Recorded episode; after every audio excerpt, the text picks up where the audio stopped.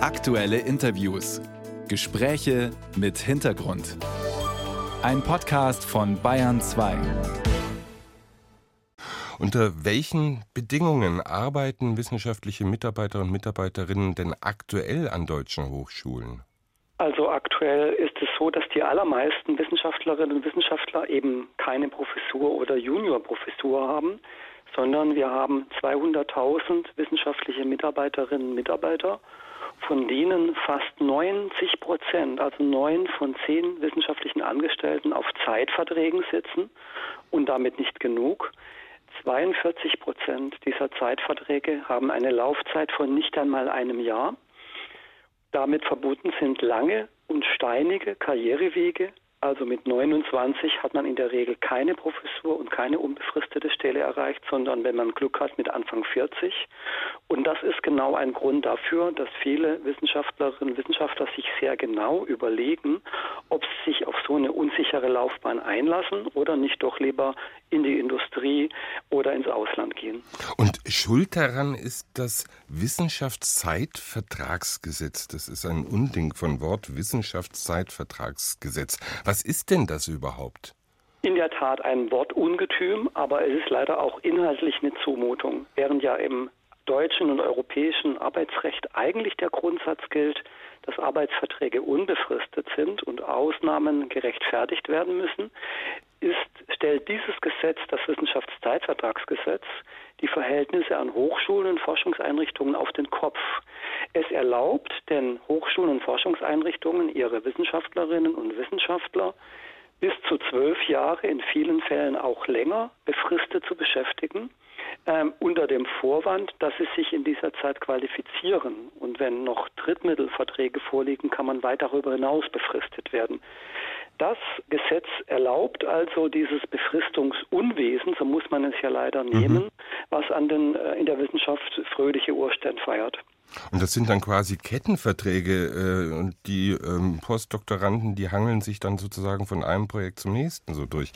Das Bundesministerium für Wissenschaft und Forschung will dieses Gesetz ja jetzt reformieren. Ein erster Re Referentenentwurf, der hatte schon im März für einen Sturm der Entrüstung gesorgt. Jetzt gibt es einen neuen Entwurf. Werden denn die Arbeitsbedingungen an Hochschulen und in der Forschung damit besser, als sie aktuell sind?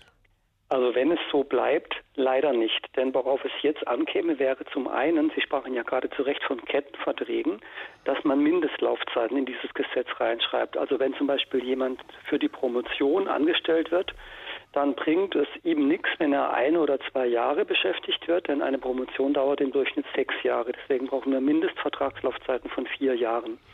Und zweitens muss sichergestellt, dass nach der Promotion wenn die Qualifizierung im engeren Sinne abgeschlossen ist, es dann entweder Dauerstellen gibt oder zumindest eine verlässliche Perspektive, entfristet zu werden, wenn man die Ziele erreicht hat. Und genau das ist im Gesetzentwurf von ähm, Frau Stark-Watzinger, der Bundesbildungsministerin, nicht vorgesehen. Im Gegenteil, sie sieht sogar vor, dass nach der Promotion die äh, Beschäftigungsmöglichkeit reduziert werden soll, dass die Leute also noch schneller durchs System, System geschleust werden und die Unsicherheit wird sich dadurch verstärken. Deswegen muss hier dringend nachgebessert werden. Warum ähm, haben denn diese vier Jahre, die man dann Zeit hat, nach der Promotion sozusagen sich weiter zu qualifizieren, warum haben diese vier Jahre nichts mit der Realität zu tun?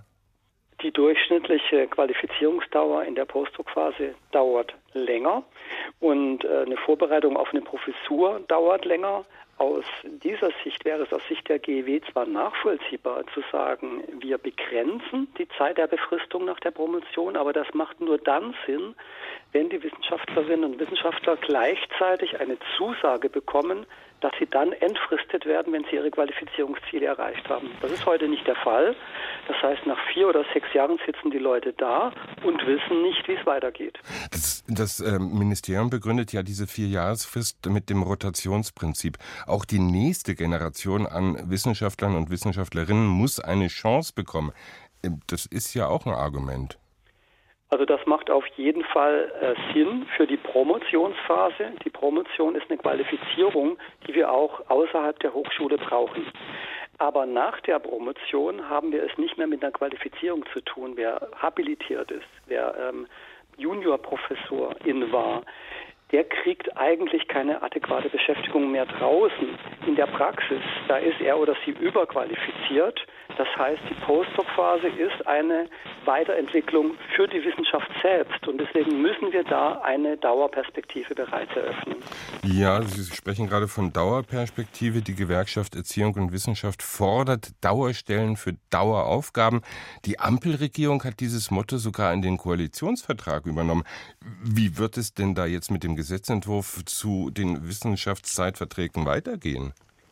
In der Tat Dauerstellen für Daueraufgaben. Darauf bin ich auch sehr stolz. Dieses Motto der GIW ist im Koalitionsvertrag der Ampelkoalition drin. Und genau daran werden wir jetzt auch die Ampelkoalition messen, wenn sie jetzt im Herbst sich auf eine Reform des Wissenschaftszeitvertragsgesetzes verständigen muss. Und wir werden dann darauf drängen, dass es wirklich für diejenigen, die Zeitverträge haben, Mindeststandards gibt und dass für alle anderen es Dauerstellen für Daueraufgaben in Forschung und Lehre gibt. Denn das ist nicht nur für die Wissenschaftlerinnen und Wissenschaftler wichtig, sondern auch für die Kontinuität und Qualität von Lehre und Forschung, also auch für die Ausbildung der Studierenden und für nachhaltige Forschungsergebnisse. Und deswegen muss die gesamte Gesellschaft ein Interesse daran haben, dass es zu einer echten Reform kommt, die dieses genau leistet. Das sagt Andreas Keller, stellvertretender Vorsitzender der Gewerkschaft Erziehung und Wissenschaft GEW und Leiter des Vorstandsbereichs Hochschule und Forschung. Ich habe mit ihm über die Arbeitsbedingungen in der Wissenschaft gesprochen, wie es aktuell aussieht und was das Bundesbildungs- und Forschungsministerium plant. Vielen Dank für das Gespräch, Herr Dr. Keller. Ich danke Ihnen.